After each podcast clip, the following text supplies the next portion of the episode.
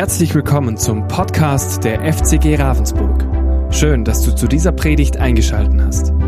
Wir wünschen dir in den kommenden Minuten spannende Erkenntnisse und eine gute Zeit mit Gott. Ja, einen wunderschönen guten Morgen. Auch von mir aus Mikros an, ja genau. Ganz herzlich willkommen hier zum Gottesdienst bei uns. Auch alle am Livestream heiße ich ganz, ganz herzlich willkommen. Ja, wir fahren weiter mit dem Petrusbrief. So, das ist der Brief im Neuen Testament, den der Apostel Petrus geschrieben hat. Darum heißt es Petrusbrief. Und wir sind jetzt dort im dritten Kapitel ab Vers 1. Von Vers 1 bis Vers 7 ist heute dran. Erster Petrusbrief, Kapitel 3, 1 bis 7. Gleicherweise sollen auch die Frauen sich ihren eigenen Männern unterordnen, damit, wenn auch etliche sich weigern, dem Wort zu glauben, sie durch den Wandel der Frauen ohne Wort gewonnen werden, wenn sie euren in Ehrfurcht keuschen Wandel ansehen. Euer Schmuck soll nicht der äußere sein, Haarflechten oder Anlegen von Goldgeschmeide oder Kleidung, sondern der verborgene Mensch des Herzens in dem unvergänglichen Schmuck eines sanften und stillen Geistes, der vor Gott sehr kostbar ist. Denn so haben sich einst auch die heiligen Frauen geschmückt, die ihre Hoffnung auf Gott setzten und sich ihren Männern unterordneten, wie Sarah dem Abraham gehorchte und ihn Herr nannte. Deren Töchter seid ihr geworden, wenn ihr Gutes tut und euch keinerlei Furcht einjagen lasst. Ihr Männer sollt gleichermaßen einsichtig mit eurer Frau sein, als dem schwächeren Gefäß zusammenleben und ihr in Ehre erweisen, weil ja auch sie Erben des Lebens sind, damit eure Gebete nicht verhindert werden. So. Amen. Jetzt wird wahrscheinlich der eine oder andere denken, was wir da jetzt dazu sagen, gell? Was wir da jetzt sagen. Das ist ja bei Textpredigten manchmal das Interessante, dass man auf Themen kommt durch den Text, wo man sonst sich normalerweise als Prediger weniger raussuchen würde. Aber wir haben hier ganz bewusst immer wieder mal, wir machen es ja nicht nur, aber immer wieder mal machen wir Textpredigten. Auch aus diesem Grund, damit man nicht beim Steckenpferd stehen bleibt. Jeder hat irgendwie Steckenpferde, sondern dass auch die Breite von Gottes Wort gepredigt wird. Und nun sind wir hier an diesem Text. Ich lese nochmal die ersten zwei Verse und steige dann da ein. Gleicherweise sollen auch die Frauen sich ihren eigenen Männern unterordnen, damit wenn auch etliche von diesen Männern sich weigern, dem Wort zu glauben, sie durch den Wandel der Frauen ohne Wort gewonnen werden, wenn sie euren in Furcht keuschen Wandel ansehen. Petrus beginnt diesen Abschnitt damit, dass er den Ehefrauen sagt, die sind ja gemeint, sind nicht allgemein Frauen gemeint, sondern jetzt die Ehefrauen, dass er sagt, auch die Ehefrauen sollen sich den Männern unterordnen. Wenn man eine Trauung hat, wird auch meist ein Bibeltext gelesen, wo auch dann vorkommt aus Epheser 5, wo die Frau sich dem Mann unterordnen soll und so weiter.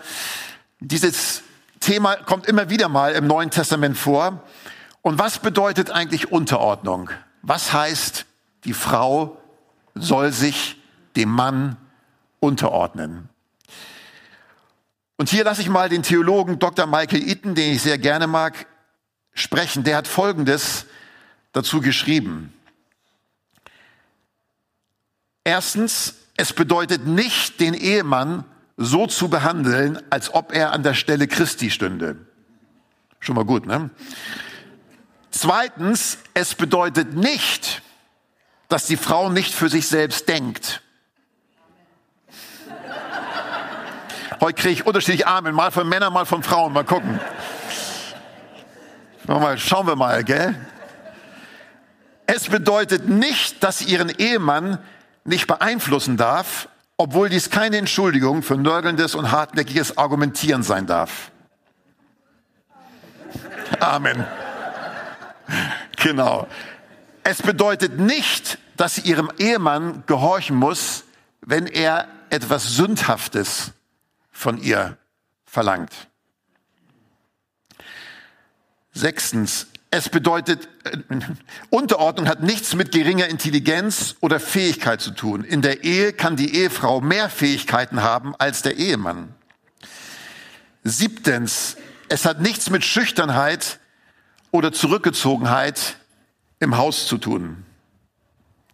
Achtens, das letzte unter dem, was es nicht ist, es widerspricht nicht der Gleichheit in der Erlösung. Vergebung, Wiedergeburt, Rechtfertigung, all das sind Männer und Frauen gleichgestellt. Sie haben den gleichen Stand in Christus. Um was geht Unterordnung positiv? Dazu nennt er fünf Punkte. Erstens, es geht vielmehr um Ordnung als Überlegenheit oder Unterlegenheit. Es gibt eine Schöpfungsordnung von der Bibel her zwischen Mann und Frau. Und hier geht es, dass Gottes Ordnung gelebt wird. Zweitens, es erlaubt dem Ehemann, der Leiter zu Hause zu sein, sozusagen der Vorsitzende bei Diskussionen und Plänen. Gell? Genau. Drittens, es ist die Anerkennung der gottgegebenen Autorität des Mannes. Viertens, es geht darum, einen sanften Geist zu haben und eine respektvolle Haltung und Gesinnung gegenüber dem Mann. Und fünftens, in Diskussionen ist es so, dass wenn das Diskutieren so weit gekommen ist, wie es irgendwo geht, wenn das letzte Wort, wenn es ausdiskutiert ist, dem Mann das letzte Wort gelassen wird. Ich persönlich kann zu all diesen Punkten Amen sagen. Nein, wirklich, wirklich. Und ich glaube auch, dass es genau das meint. Das sind die Dinge, die Unterordnung und Einordnung meinen. Das ist heutzutage total fremd, sowas anzusprechen, sowas zu sagen, aber ich glaube, es ist ganz wichtig ist. Und es segnet eine Ehe immer enorm, wenn jeder seine Position einnimmt, die er vor Gott haben soll. Es segnet eine Ehe. Es belastet nicht eine Ehe, sondern es segnet eine Ehe. Ja. Petrus sagt hier das übrigens zu den Frauen, die noch keine gläubigen Männer haben. Umso mehr zählt es auch bei Frauen oder genauso, die natürlich gläubige Männer haben. Und er sagt hier, die Männer, die noch nicht glauben, die sollen dadurch, dass sie seht, wie ihr in der Ehe lebt, gewonnen werden. Das heißt, die Männer sollten ganz klar erleben, auch die noch nicht gläubigen Männer, sollten ganz klar erleben, meine Frau ist gläubig geworden und das segnet meine Ehe. Das macht sie nicht zum Rebellen oder, oder, oder, oder sonst was, sondern das segnet meine Ehe. Und das ist der Hintergrund, der hier ist. Jetzt gehen wir weiter. Paul, Petrus spricht weiter zu den Frauen. Also der Großteil dieses Abschnitts ist zu den Frauen. Jetzt geht's weiter in Vers 3. Euer Schmuck soll nicht der äußerliche sein, Haarflechten und Anlegen von Goldgeschmeide oder Kleidung, sondern der verborgene Mensch des Herzens in dem unvergänglichen Schmuck eines sanften und stillen Geistes, der vor Gott sehr kostbar ist.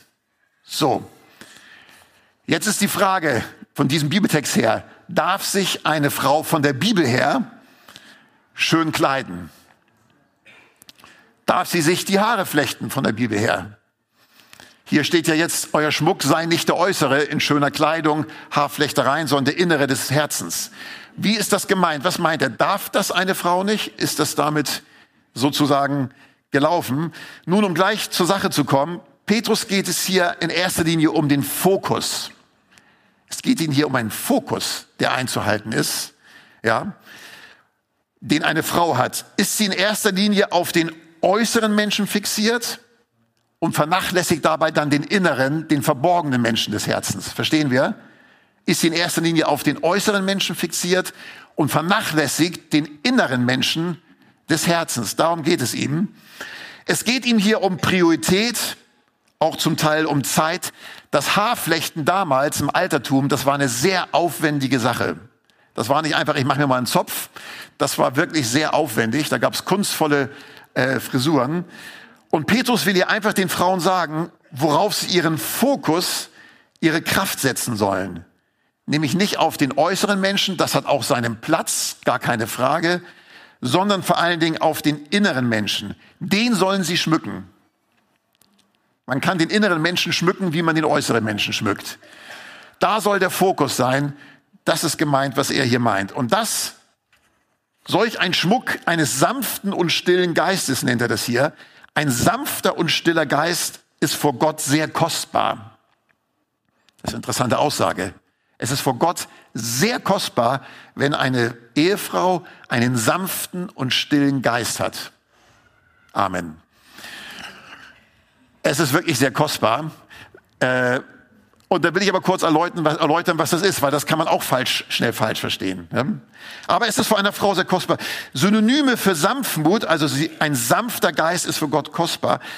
Was Synonyme für Sanftmut sind noch folgende Worte. Warmherzigkeit, Gutmütigkeit, Milde, Güte, Zartheit, Geduld, Entgegenkommen, Friedlichkeit, Gelassenheit, Herzensgüte, Gemütsruhe, Gleichmut, Zuvorkommenheit, Einfühlvermögen und so weiter. Die sanftmütige Person betrifft genauso Männer. Männer sollen auch sanftmütig sein. Die sanftmütige Person lässt sich etwas sagen. Das ist ganz stark Sanftmut. Sanftmut ist nicht aufbrausend, sondern kann sich auch Dinge sagen lassen, kann Dinge einsehen, da wo sie eingesehen werden müssen. Und das ist ein großer Gewinn für eine Ehe. Und das wissen wir auch. In einer Ehe ist es ein ganz großer Gewinn, wenn am besten beide Partner sanftmütig sind. Streit entsteht ja eigentlich nur dann, so ein echter Konfliktstreit, wenn einer oder beide der Paare nicht sanftmütig sind. Wenn der eine dem anderen etwas vorwirft und, und das auch vielleicht berechtigt ist und er müsste sagen, stimmt, hast recht, tut mir echt leid, aber er macht es nicht dann fängt, fängt eigentlich meistens erst Streit an. In dem Moment, wenn derjenige sagt, wenn, das, wenn, es, wenn dem so ist, natürlich wohlgemerkt, Mensch, hast recht, tut mir echt leid, da habe ich was verbockt, kommt meistens dann auch schon kein Streit auf. Aber wenn man nicht sanftmütig ist und der Sanftmütige lässt sich was sagen, wenn man genau das Gegenteil ist, so entstehen Spannungen in der Ehe. Das ist tatsächlich so. Und was ist der stille Geist? Soll ich als Frau nicht reden? Ist das gemeint? Das wäre gegen das Wesen der Frau. Gerade Frauen, das meinte ich jetzt positiv. Das habe ich jetzt positiv gemeint, okay? Es wäre gegen das Wesen der Frau, wenn eine Frau praktisch nicht reden soll, ja? Okay. Gerade Frauen leben ja sehr stark von Kommunikation. Soll das plötzlich eingestellt werden? Sagt Petrus, ihr sollt aufhören, zu Hause zu reden und mit eurem Mann zu kommunizieren. Natürlich nicht, sondern mit dem stillen Geist ist eine Grundhaltung gemeint, die zur Sanftmut gehört. Ist, eine, ist eher eine Grundhaltung gemeint, die zur Sanftmut gehört. Es geht hier darum, sich Dinge sagen lassen zu können, das habe ich schon gesagt, in gewissen Situationen auch schweigen zu können und nicht aufbrausend zu sein. Das ist hiermit eigentlich gemeint, mit diesem sanften und stillen Geist. Und das ist vor Gott sehr kostbar. Und wenn du dich jetzt entdeckst und sagst, Mensch, das habe ich aber ganz wenig, dann ist ja gut, dann hast du etwas, wo du dran arbeiten kannst. Ähm, aber vor Gott ist es sehr kostbar, wenn die Ehefrau einen sanften und stillen Geist hat. Das ist nicht nur vor Gott kostbar, sondern das segnet auch eine Ehe. Wir gehen mal weiter. Vers 5. Denn so haben sich einst die heiligen Frauen geschmückt, die ihre Hoffnung auf Gott setzten und sich ihren Männern unterordneten. Wie Sarah dem Abraham gehorchte und ihn Herr nannte. Deren Töchter seid ihr geworden, wenn ihr Gutes tut und euch keinerlei Furcht einjagen lasst. Immer noch ist Petrus bei dem Schmuck der Frauen, bei dem inneren Schmuck der Frauen. Und jetzt sagt er, ihr lieben Frauen, wir haben Vorbilder im Alten Testament, da gibt es die Sarah und den Abraham und die Sarah ordnete sich Abraham unter, sie nannte ihn Herr. Man muss vielleicht jetzt Folgendes sagen, es ist garantiert nicht, nicht, nicht dran, dass du deinen Ehemann Herr nennst. Ich sage das mal so, wenn du das, wenn du das machen willst, das musst du selber wissen. Aber das war natürlich damals auch im Kontext, äh, war das üblicher. Aber es sagt was über die Grundhaltung von Sarah aus. Und sie hat ihn hergenannt. Und zwar kam, kommt das in der Situation vor, als Gott nochmal zu Abraham kommt. Gott hatte dem Abraham ein Kind verheißen, dass er ein Kind mit Sarah bekommt. Und die waren schon sehr alt. Und dann war Folgendes, dann ging ganz viel Zeit ins Land und immer noch nicht war das Kind da. Und dann kommt Gott nochmal zu Abraham und spricht zu ihm und sagt, du wirst ein Kind bekommen von Sarah. Und Sarah hörte zu, die war im Neben, Nebenraum oder vorm Zelt war sie.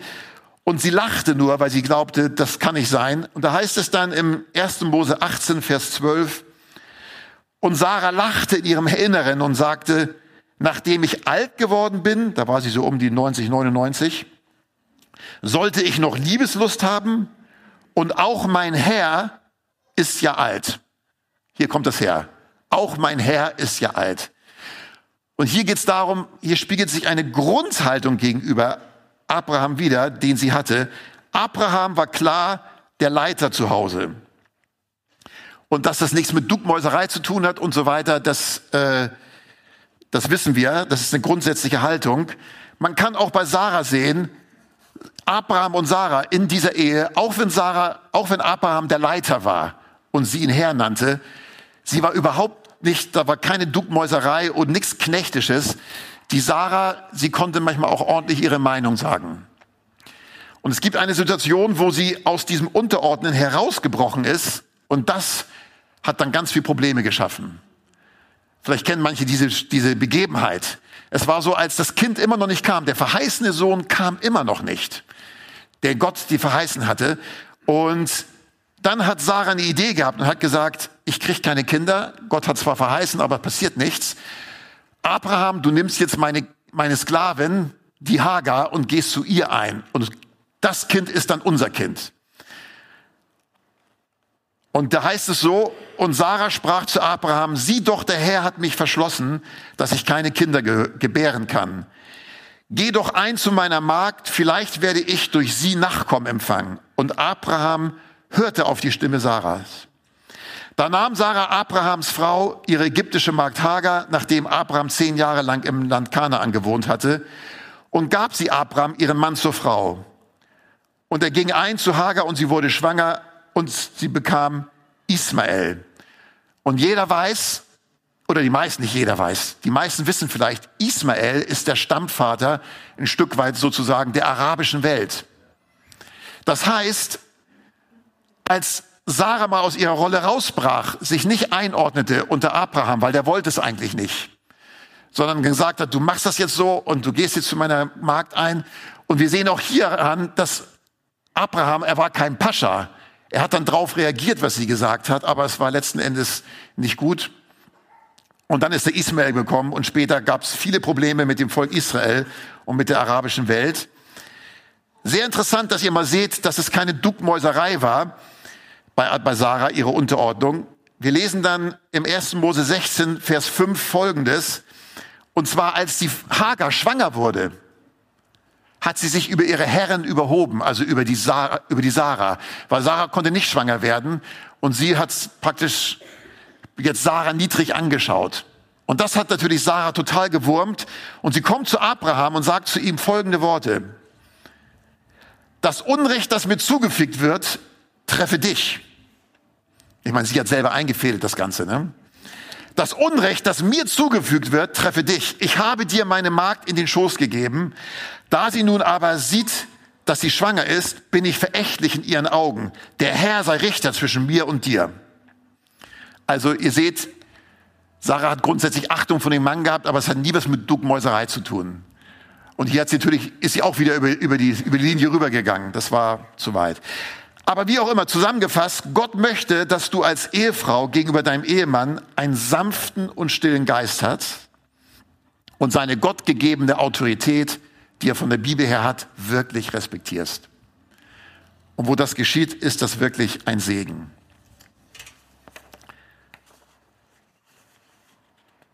Ich springe mal in Vers 7, der Vers 6, der ist jetzt nicht so entscheidend. Ihr Männer sollt gleichermaßen einsichtig mit eurer Frau als dem schwächeren Gefäß zusammenleben und ihr Ehre erweisen, weil ihr ja gemeinsam Erben der Gnade des Lebens seid, damit eure Gebete nicht verhindert werden. Nochmal, ihr Männer sollt gleichermaßen einsichtig mit eurer Frau als dem schwächeren Gefäß zusammenleben. Männer und Frauen sind unterschiedlich. Das ist eine tiefe Wahrheit. Männer und Frauen sind unterschiedlich und die Männer sollen einsichtig mit ihrer Frau umgehen. So heißt es hier. Die Gender, die Gender-Ideologie, die wir seit ein paar Jahren haben, die ja mittlerweile der man nur noch begegnet, ist der Bibel absolut fremd. Die Gender-Ideologie hat ja diese Prämisse, dass das Geschlecht eines Menschen, das biologische Geschlecht noch nicht ausmacht, ob er Mann oder Frau ist. So weit gehen die ja mittlerweile. Das heißt, wenn das Geschlecht klar erkennbar ist, heißt es nicht, dass du ein Mann oder eine Frau bist, sondern wenn diese Person dann aber für sich erkennt oder will eine Frau sein, dann kann sie das sein, dann soll sie das sein. Das heißt, die Gender-Ideologie macht Mann und Frauen gleich. Biologisch hat nichts zu sagen, sondern es ist eine soziokulturelle Geschichte, das Geschlecht, was natürlich total Quatsch ist. Von der Bibel ist das Lichtjahre weit entfernt. Und man muss einfach sagen, ihr Männer lebt mit euren Frauen in Einsicht. Und wir Männer, ich bin ja auch 35 Jahre verheiratet, wir Männer sind mit jemandem verheiratet, der tickt einfach anders als wir. Darf ich das mal so sagen? Ja. Wir sind mit jemandem verheiratet, der tickt wirklich ganz anders als wir ticken. Äh, und, es, und jeder, der, der, der längere Zeit schon verheiratet ist, der weiß das auch. Ja? Und wir sollten uns dementsprechend verhalten. Die Ehefrau ist das schwächere Gefäß. Das bezieht sich allerdings hier auf den Körper. Es bezieht sich nicht auf den Geist. Es bezieht sich nicht aufs Intellekt, sondern auf den Körper. Und wir können und sollen unsere Frau nicht wie einen Mann behandeln oder wie einen Mann sehen, sondern die, an, ihre Andersartigkeit, ihre weibliche Andersartigkeit mit Einsicht begegnen. Und für eine Frau ist es ein ganz großer Segen, wenn der Mann ihr mit Einsicht und Verständnis begegnet. Das ist für eine Frau ein ganz großer Segen. Oder ihr Frauen. Das ist so. Wenn der Mann nicht grob mit ihr umgeht, irgendwie so, vielleicht so ein bisschen so behandelt wie ein Mann, sondern wirklich mit Einsicht und Verständnis mit ihr umgeht. Ist ein ganz großer Segen. Und die gläubigen Männer oder die Männer sind auch aufgefordert, ihre Frauen, ihren gläubigen Frauen Ehre zu erweisen, weil sie selber Anteil am ewigen Leben sind, wie auch, wie auch ähm, die Männer selbst. Also Fazit, Einsicht, Verständnis und Ehre soll laut Petrus die Haltung eines Mannes gegenüber seiner Frau sein. Ich sage nochmal, Einsicht, Verständnis und Ehre. Diese drei Dinge, auch noch mehr, aber diese drei Dinge werden hier genannt, soll ein Mann gegenüber seiner Frau haben. Tun wir das nicht als Ehemänner, steht hier Folgendes, wir können beten wie die Weltmeister, aber unser Gebet wird kein Gehör bei Gott finden. Wenn ein Mann eine Frau heiratet, werden aus zwei Personen eine Person. So sagt es die Bibel. In gewisser Weise eine Person. Darum wird ein Mann seiner Frau anhängen und sie werden vor Gott ein Fleisch sein. Sie sind nur noch eine Person in gewisser Weise vor Gott.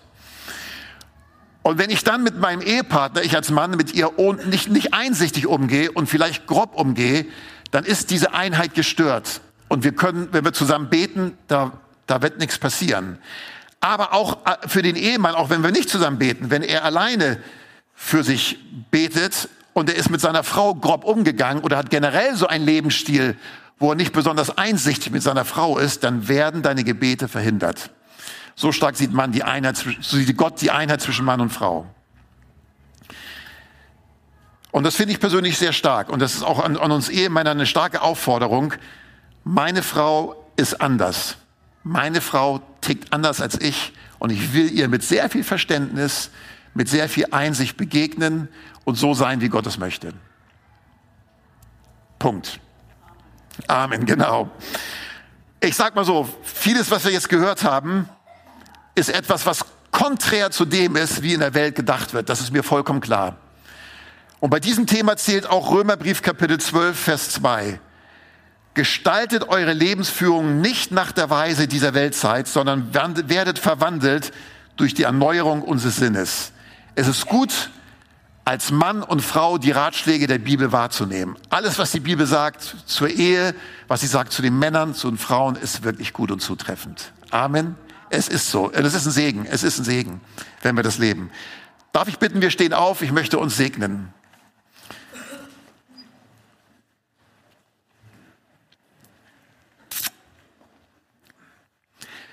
Vater im Himmel, an dieser Stelle danke ich dir für dein Wort und dass dein Wort Licht gibt und Licht ist. Dass es uns wirklich immer wieder Weisung gibt und die Dinge richtig zurechtrückt. und uns hilft zu verstehen, wie du Dinge haben möchtest. Vater, und jetzt segne ich ganz besonders jedes Ehepaar hier im Namen Jesu Christi. Und ich bitte dich, Vater, dass wir in den Rollen wirklich leben, die du uns zugedacht hast. Dass wir sie so ausfüllen, wie wir es sollen, von deinem Wort her. Vater, ich segne jedes Ehepaar, jeden Mann, jede Frau, segne ich hier im Namen Jesu Christi und möchte dir sagen, stellvertretend auch für die anderen, wir wollen deine Wege gehen, gerade auch in unserer Ehe, in Jesu Namen. Amen. Amen. Wir hoffen, diese Predigt konnte dich für deinen Alltag ermutigen. Wenn du Fragen hast, kannst du gerne eine E-Mail schreiben an info@fcg-rv.de oder besuche unsere Homepage auf www.fcg-rv.de.